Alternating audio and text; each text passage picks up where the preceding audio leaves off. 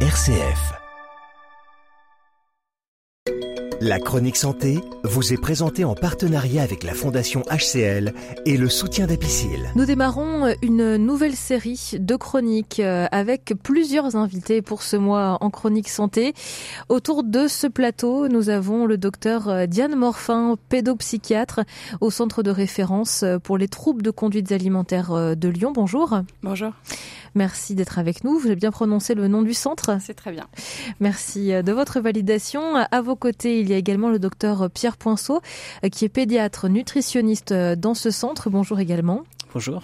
Et vous êtes accompagné de Marion Recolon-Minga, qui est psychologue dans ce centre. Bonjour également. Bonjour. Et Stéphanie Gisclair-Buisine, diététicienne de ce centre. Merci également d'être avec nous et bonjour. Bonjour. On va commencer avec vous, docteur Morfin, pour mieux comprendre de quoi il s'agit quand on parle de, troubles des conduites alimentaires. Quelles maladies euh, sont identifiées derrière ces troubles? Alors c'est un terme qui est large, qui recouvre en effet plusieurs euh, pathologies. Celle qu'on connaît la mieux, c'est quand même l'anorexie mentale. Donc cette euh, maladie qui amène euh, des enfants, des adolescents, des adultes à beaucoup s'amaigrir. Euh, une autre maladie qui est quand même assez connue, c'est la boulimie nerveuse. Donc, euh, c'est la manière euh, de perdre le contrôle avec l'alimentation, de faire des crises de boulimie et d'avoir ensuite des conduites de compensation pour éliminer le contenu de ces crises, donc souvent des vomissements. Et puis, une autre de ces maladies assez caractéristiques, c'est l'hyperphagie boulimique. Peut-être une maladie moins connue où on perd le contrôle avec la nourriture. On fait aussi des crises, mais sans mécanisme de compensation. Donc, c'est associé à plutôt des poids élevés.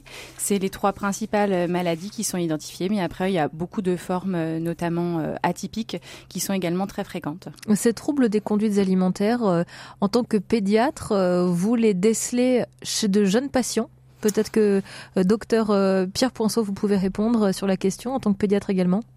Alors oui, tout à fait. Donc euh, les troubles du comportement alimentaire à l'âge pédiatrique, ça reste une maladie qui est rare, euh, mais qui présente des euh, d'incidence, notamment autour de la puberté et dans des formes particulières en pré pubertaire. Et effectivement, c'est des euh, pathologies qui sont euh, surreprésentées plutôt par l'anorexie mentale que les autres euh, TCA, même s'ils sont également présents et qui sont aussi surreprésentés chez les filles, même si ça atteint aussi les garçons dans des formes parfois plus sévères. Est-ce qu'on connaît la cause de ces maladies, leur origine? Est-ce qu'elles sont diverses en fonction des patients? Ouais, alors les causes c'est vraiment très très très multifactoriel. On a maintenant euh, de meilleures connaissances euh, scientifiques pour expliquer ces maladies. On a de très très multiples causes. On a des origines génétiques, on a des facteurs environnementaux, des événements de vie qui euh, tous ces facteurs combinés débouchent sur des trajectoires de troubles alimentaires.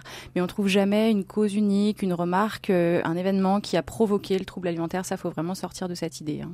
Et c'est une maladie dont on guérit ou est-ce que c'est un ouais. suivi à vie qui, qui, attend les patients de ces maladies? Oui, ça c'est vraiment un message qui nous, nous tient à cœur. En effet, c'est une maladie dont on guérit. La majorité des, pa des patients euh, guérissent, plus de 50% des personnes guérissent. Effectivement, il y a des formes chroniques. Effectivement, euh, il y a des trajectoires de guérison qui, sont, euh, qui peuvent être très longues. Mais c'est clairement une maladie dont on peut guérir complètement, oui. Et euh, je compléterai euh, les, les, propos du docteur Morfin, et c'est un peu notre combat aujourd'hui de se dire que euh, les chances de guérison sont d'autant plus importantes que les troubles sont pris en charge tôt dans leur histoire naturelle.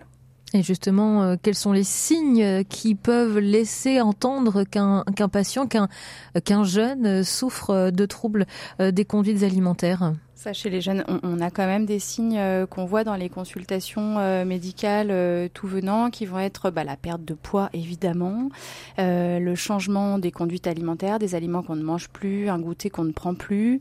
Il peut y avoir également tout le lot des préoccupations pour l'alimentation, pour le corps, les enfants, les adolescents qui se pèsent beaucoup, qui se préoccupent beaucoup de leur poids, qui dévalorisent beaucoup leur image corporelle. Et puis, chez les plus petits, en effet, les mouvements de poids, le poids qui n'augmente plus alors qu'il doit toujours augmenter euh, chez les enfants. Voilà, c'est des signes quand même qu'on doit, euh, auxquels on doit être attentif. Hein. Ça veut dire qu'il n'y a pas d'âge finalement euh, euh, pour euh, souffrir de troubles des conduites alimentaires. vous avez déjà eu le cas de patients très jeunes? Oui, tout à fait. Alors, en fonction des âges, les troubles du comportement alimentaire peuvent euh, revêtre différentes formes cliniques. Mais ce qui est sûr, c'est que dans notre centre, nous suivons euh, des patients, euh, parfois dès l'âge de 7-8 ans jusqu'à 18 ans finalement, et leur mm. transition chez les adultes. Nous poursuivons notre série de chroniques autour du centre de référence pour les troubles des conduites alimentaires de Lyon avec nos invités, le docteur Pierre Poinceau, le docteur Diane Morfin, euh, Stéphanie Gisclar-Buzine, diététicienne, et Marion Recolon, Minga, psychologue au sein de ce centre. Centre que l'on va présenter justement pour comprendre ses missions, ses champs d'action. Euh, avec vous, pour commencer, docteur Diane Morfin, en tant que pédopsychiatre. Oui, merci. Alors peut-être euh, pour donner un peu une idée de ce qu'on fait au centre de référence euh, TCA, on a quand même plusieurs champs d'action. Euh, le premier, il est tourné autour du patient, ça s'appelle nos missions cliniques. on a des missions d'évaluation et d'orientation des situations de patients qui rencontrent des troubles alimentaires. Donc on rencontre des enfants, des adolescents et des adultes qui s'adressent à nous via un médecin pour évaluer leur situation en lien avec le trouble alimentaire, faire un premier euh, bilan multidisciplinaire où euh, euh, chacune des, des, membres de l'équipe va intervenir pour une évaluation spécifique et faire avec le patient un projet de soins personnalisé. on ne fait pas de suivi régulier de, ces, de ces familles. Par exemple, du côté pédiatrique, on suit environ 400 familles par an, donc on ne peut pas se permettre de revoir les gens suffisamment régulièrement.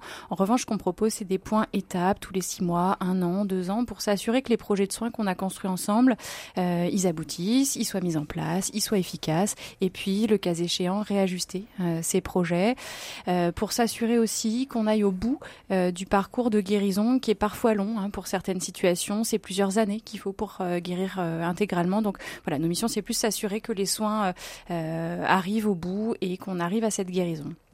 Après, en dehors de ces missions euh, euh, cliniques, on aura aussi euh, des missions d'enseignement où on intervient auprès de médecins, de diététiciennes, de psychologues, d'infirmiers pour assurer des compétences spécifiques au sein de leur formation initiale.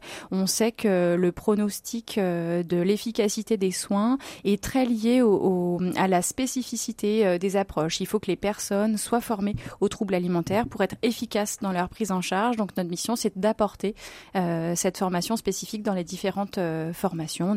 On, anime un diplôme interuniversitaire avec les différentes facs euh, de la région dans ce, dans ce but-là. Donc des missions de clinique, des missions d'enseignement, des missions d'animer un réseau aussi. On fait en sorte que les professionnels qui travaillent autour des troubles alimentaires, que ce soit à l'hôpital, que ce soit en dehors de l'hôpital, se rencontrent, fassent des liens entre eux parce que ça fait partie des choses qui sont également très profitables pour les patients eux-mêmes. Et puis euh, des missions de recherche également avec euh, l'initiation et le suivi de projets de recherche autour des troubles alimentaires. Les patients qui sont suivis au sein de ce centre, euh, ce n'est entre guillemets que de la consultation ou est-ce qu'il y a, il y a plus que ça sur ce centre de référence pour les troubles de conduite alimentaire à Lyon? Est-ce que Marion Recolon-Minga, en tant que psychologue au sein de ce centre, vous avez des éléments à nous apporter de réponse? Euh, effectivement, donc les patients qu'on reçoit, euh, euh, on, va les recevoir sur un hôpital de jour où ils vont pouvoir rencontrer les infirmières du centre, réaliser quelques examens cliniques. ils vont aussi pouvoir bénéficier d'une consultation avec la diététicienne en psychologie et voir à la fin de la journée les médecins pour pouvoir faire un petit peu le point de la journée et recueillir un petit peu voilà, les ressentis du, patient sur sa journée euh, d'hôpital de jour. Il y a, un, point sur la psychologie qui est, euh, crucial, euh, j'ai le sentiment, dans ces pathologies. ce n'est pas que du traitement médicamenteux. Non, en effet, euh, il y a, une, partie euh, psychologique qui est très importante. Euh, les psychologues sur le centre, on, va s'intéresser vraiment à ce qui, est difficile. À, on va essayer de recueillir un petit peu les ressentis des patients sur leur maladie, essayer de, voir avec eux un petit peu ce qui, a pu causer ces difficultés, en tout cas comment eux ils les ressentent, pour essayer un petit peu de, de voir aussi les ressources qu'ils ont, euh, voilà, tant dans leur, euh, au niveau de leur entourage, au niveau euh, voilà, des différentes ressources qu'ils peuvent avoir autour d'eux, pour essayer d'orienter au mieux les, prises en charge sur le plan psychologique. c'est-à-dire essayer de, voir quelle est la forme de thérapie qui pourrait leur convenir, une approche corporelle, une approche psychologique, voilà. Aujourd'hui, on en est où dans les traitements? On en est où dans les traitements alors, euh, on a beaucoup progressé dans la connaissance des troubles alimentaires et notamment de l'anorexie mentale. On n'a pas de traitement médicamenteux euh, qu'on connaisse et qui soit euh, efficace pour ces maladies-là. voilà, ou, très peu en tout cas. Certains existent pour la boulimie. Voilà. En revanche, du côté des psychothérapies, les choses sont quand même un peu plus claires. Il existe des thérapies spécifiques, individuelles, familiales, qui dont l'efficacité est connue hein, pour les troubles alimentaires. Est-ce qu'on a mis du temps à reconnaître ces maladies et à les accompagner comme on le fait aujourd'hui? Alors à reconnaître, non, c'est des maladies qui sont connues euh, voilà depuis extrêmement longtemps, qu'on a décrit euh, voilà dès l'Antiquité, enfin vraiment euh, extrêmement longtemps. Après pour les accompagner d'une manière satisfaisante, oui, ça a pris extrêmement longtemps. le pronostic de ces maladies était très très très mauvais dans les décennies précédentes. Il s'améliore avec les approches plus spécifiques. on a mis longtemps à reconnaître l'importance de la dénutrition dans l'entretien de ces maladies qui ont été considérés comme des troubles purement mentaux pendant très longtemps. Or maintenant, on sait qu'un des axes de soins principaux, c'est quand même un travail très actif sur la renutrition. Hein. ça fait vraiment partie de la guérison du trouble. Et on dit pas qu'il faut, on dit plus hein, qu'il faut guérir la tête et puis que le corps guérira tout seul. Hein, voilà. Donc les, discours ont changé et en tout cas, c'est la manière dont vous accompagnez euh, tous vos patients au centre. Hmm. Et justement, sur euh, l'aspect renutrition, euh, Stéphanie Gisclair-Buisine, vous êtes diététicienne au centre. Euh, cet aspect-là, vous le confirmez qu'aujourd'hui, c'est un, point crucial dans, dans la convalescence d'un patient? Oui, oui, ça fait partie en tout cas du, diagnostic diététique là, de, de l'entretien au centre où il faut évaluer l'état, nutritionnel, l'état de dénutrition, où ils en sont au niveau euh, de leur relation avec l'alimentation, à quel point il y a des restrictions, à quel point il y a des focalisations sur les aliments gras, caloriques, euh, euh, où en sont des, des apports totaux. Est-ce qu'ils mangent vraiment euh, très peu? Est-ce qu'il y a encore euh, un petit peu de prise alimentaire? Donc voilà, ça, ça fait partie du, job de la diète, d'essayer d'évaluer tout ça et de à quel point, quelle est la marge de manœuvre pour pouvoir renutrir? Est-ce que les patients sont bloqués, impossible d'augmenter, ou est-ce qu'ils sont plutôt avec l'envie d'avancer et de pouvoir réintroduire certains aliments donc c'est pour ça qu'il y a une première évaluation au centre et puis après, euh, moi je conseille souvent le, suivi avec une diététicienne en libéral, déjà pour travailler sur euh, la peur de certains aliments et puis pour, euh, pour renutrir progressivement. C'est sûr qu'on appuie sur le fait que si le cerveau est bien renutri, tout le corps aussi, on, est plus apte à suivre le soin psychologique. Vous travaillez beaucoup ensemble, je sens que c'est un travail très collectif. Mmh. Ouais, on a une équipe euh, multidisciplinaire où on a euh, un temps euh, hebdomadaire où on parle de tous nos patients tous ensemble, dans l'idée d'en donner une lecture vraiment la plus complète possible. C'est aussi des maladies dans lesquelles la confiance du patient est très difficile hein, à acquérir. C'est comme s'il avait des pensées imposées par la maladie qui sont contradictoires avec les pensées, avec voilà les, les les, éléments qu'on veut lui transmettre. Euh, et donc, c'est très important pour ces patients de se sentir écoutés vraiment et euh, analysés sous toutes les coutures avant de pouvoir analyser, euh, avant de pouvoir donner leur confiance. La chronique santé vous est présentée en partenariat avec la Fondation HCL et le soutien d'Apicil.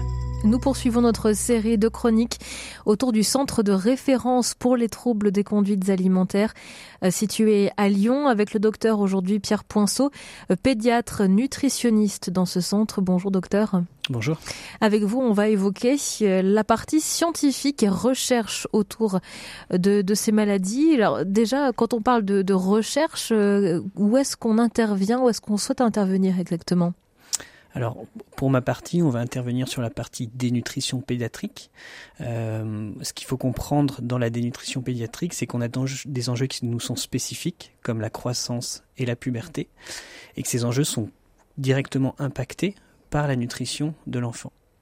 Et il se trouve que nous accueillons euh, au centre des troubles du comportement alimentaire des adolescents et des jeunes enfants qui présentent parfois une dénutrition déjà sévère quand on les rencontre pour la première fois, du fait d'un parcours qui peut être déjà long auparavant, et qui présente un ralentissement de la vitesse de croissance due à ce statut nutritionnel défavorable. Alors globalement, le corps est plutôt bien fait. Et en fait, il s'adapte à cette dénutrition, c'est-à-dire que il va s'adapter au manque d'énergie qu'il reçoit en se mettant dans un état d'épargne énergétique. Donc, il va éteindre les fonctions qui ne lui sont pas essentielles afin de rediriger euh, le peu qu'il reçoit vers les fonctions vitales. Donc le cœur, par exemple, euh, le cerveau Le cerveau, le cœur, euh, la respiration, la fonction rénale, le foie.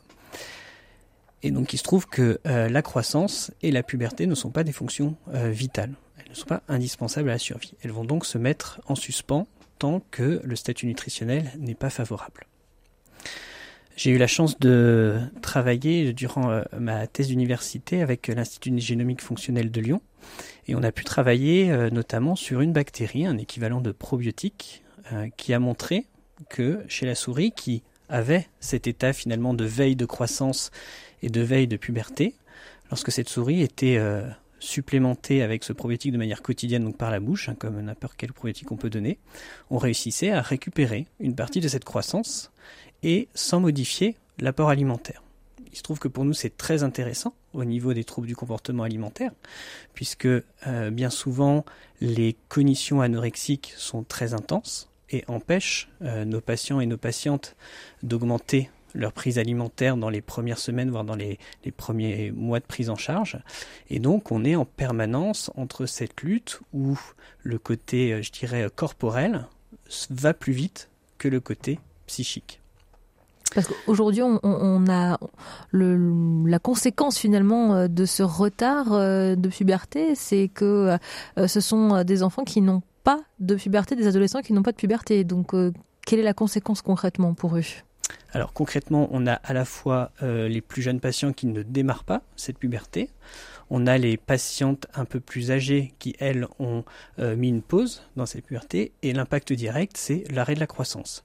L'arrêt de la croissance et plus tard aussi la fragilisation notamment du capital osseux avec un risque de fracture qui est réel euh, à l'âge adulte. Et donc toutes les recherches que vous avez menées aujourd'hui, notamment celles sur ce probiotique, est-ce qu'ils sont porteurs?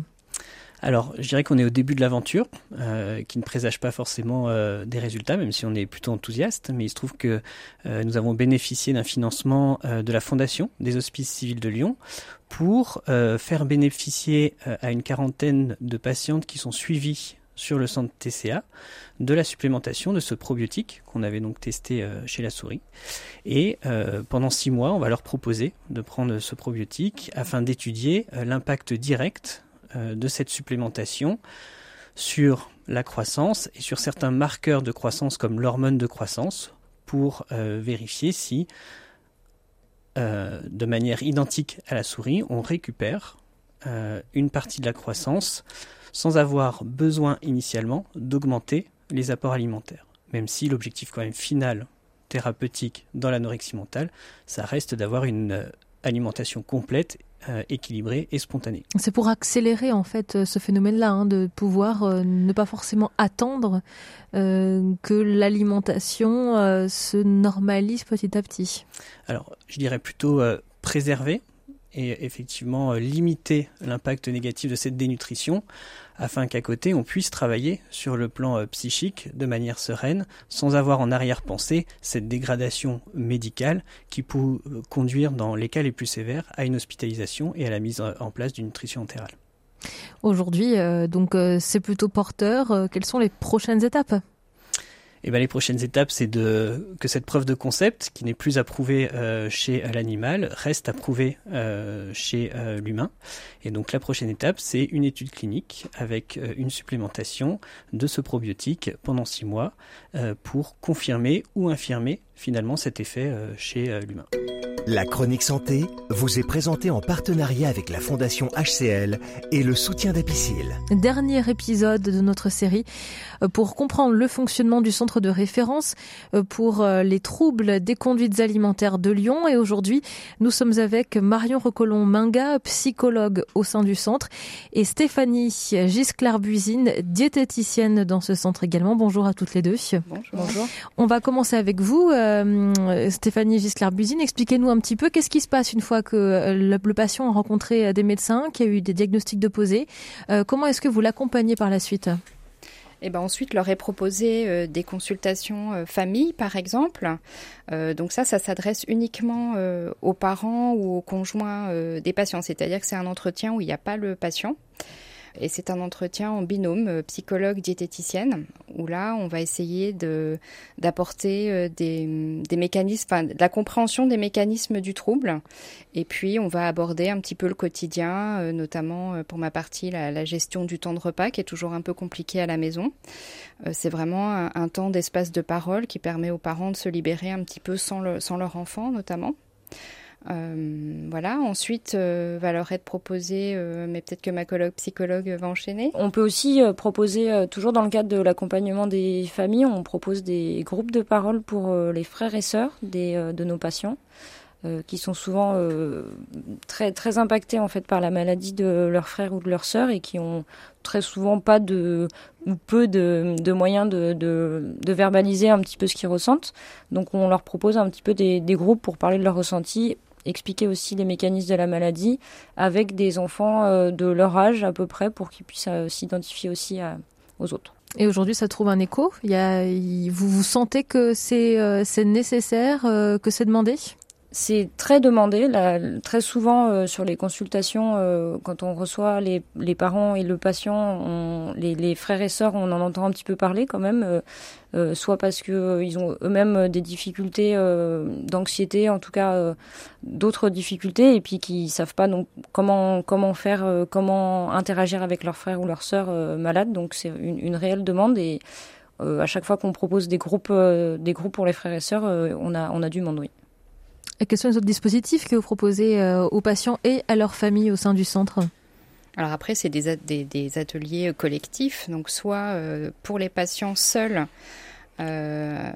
autour du thème par exemple échange avec une personne guérie. Voilà, donc on a une patiente qui, qui était maintenant guérie, qui avait envie de témoigner et donc qui raconte un petit peu son histoire et qui permet aux autres patients de lui poser des questions et elle interagit comme ça avec eux. Donc ça, c'est vraiment euh, très efficace. Enfin, en tout cas, les, patients sont vraiment contents de ce, ce, moment de partage de parole. On a aussi euh, un groupe en binôme parents-enfants sur euh, la compréhension du mécanisme du TCA. Donc c'est toujours des ateliers qu'on anime à deux, deux soignants, soit médecin psy, soit médecin diète, soit infirmière. Enfin voilà, toujours toujours un binôme. Il y a aussi des ateliers pour les parents uniquement sur le temps de gestion de repas. Et puis, euh, il y a aussi euh, pour les, pour les patients euh, des échanges sur la vie quotidienne. Voilà, donc on a, on a plusieurs outils pour, pour essayer de faire des, interagir les patients entre eux. Après, on aimerait bien faire des ateliers en plus avec la, notre psychomotricienne, mais qui n'est pas assez présente sur le centre. On a, on a des projets aussi pour travailler sur les crises de boulimie, par exemple. voilà. Donc, on a plein, plein d'idées ces ateliers et l'accompagnement, lui, est-ce qu'il a une durée limitée euh, dans le temps pour un patient ah, Pour l'instant, les ateliers qu'on propose, ils sont uniques. Euh, donc c'est qu'une fois. Euh, on a aussi euh, un projet en ce moment avec euh, une maison d'édition pour pouvoir proposer un ouvrage un petit peu illustré autour des troubles du comportement alimentaire à, destination des patients, mais aussi des proches et des familles. L'idée, c'est qu'il existe déjà de nombreux supports, mais qui sont souvent, peu ludiques, pas assez complets. Ou, voilà. Donc là, on essaye de travailler un petit peu autour de, quelque chose de quelque chose qu'on peut déjà emporter chez soi et qu'on peut consulter à tout mm. moment. L'idée, ce serait effectivement de faire à la fin un ouvrage, euh, oui, oui, qu'on peut emporter chez soi et qu'on peut, voilà, euh, lire avec avec le, patient et qu'on peut, voilà, pour essayer de comprendre un petit peu plus ce que c'est que la maladie, comment ajuster ses postures euh, au quotidien. Donc beaucoup d'ateliers très participatifs et assez ludiques aussi pour prendre en main finalement, non pas la maladie, mais essayer de la de mieux la comprendre pour la soigner. Et pour 2023, est-ce que vous avez déjà des rendez-vous de prévus? Donc oui, on a la journée du 2 juin qui est la journée internationale des troubles des conduites alimentaires, donc pour un petit peu la sensibilisation à ces troubles pour le grand public.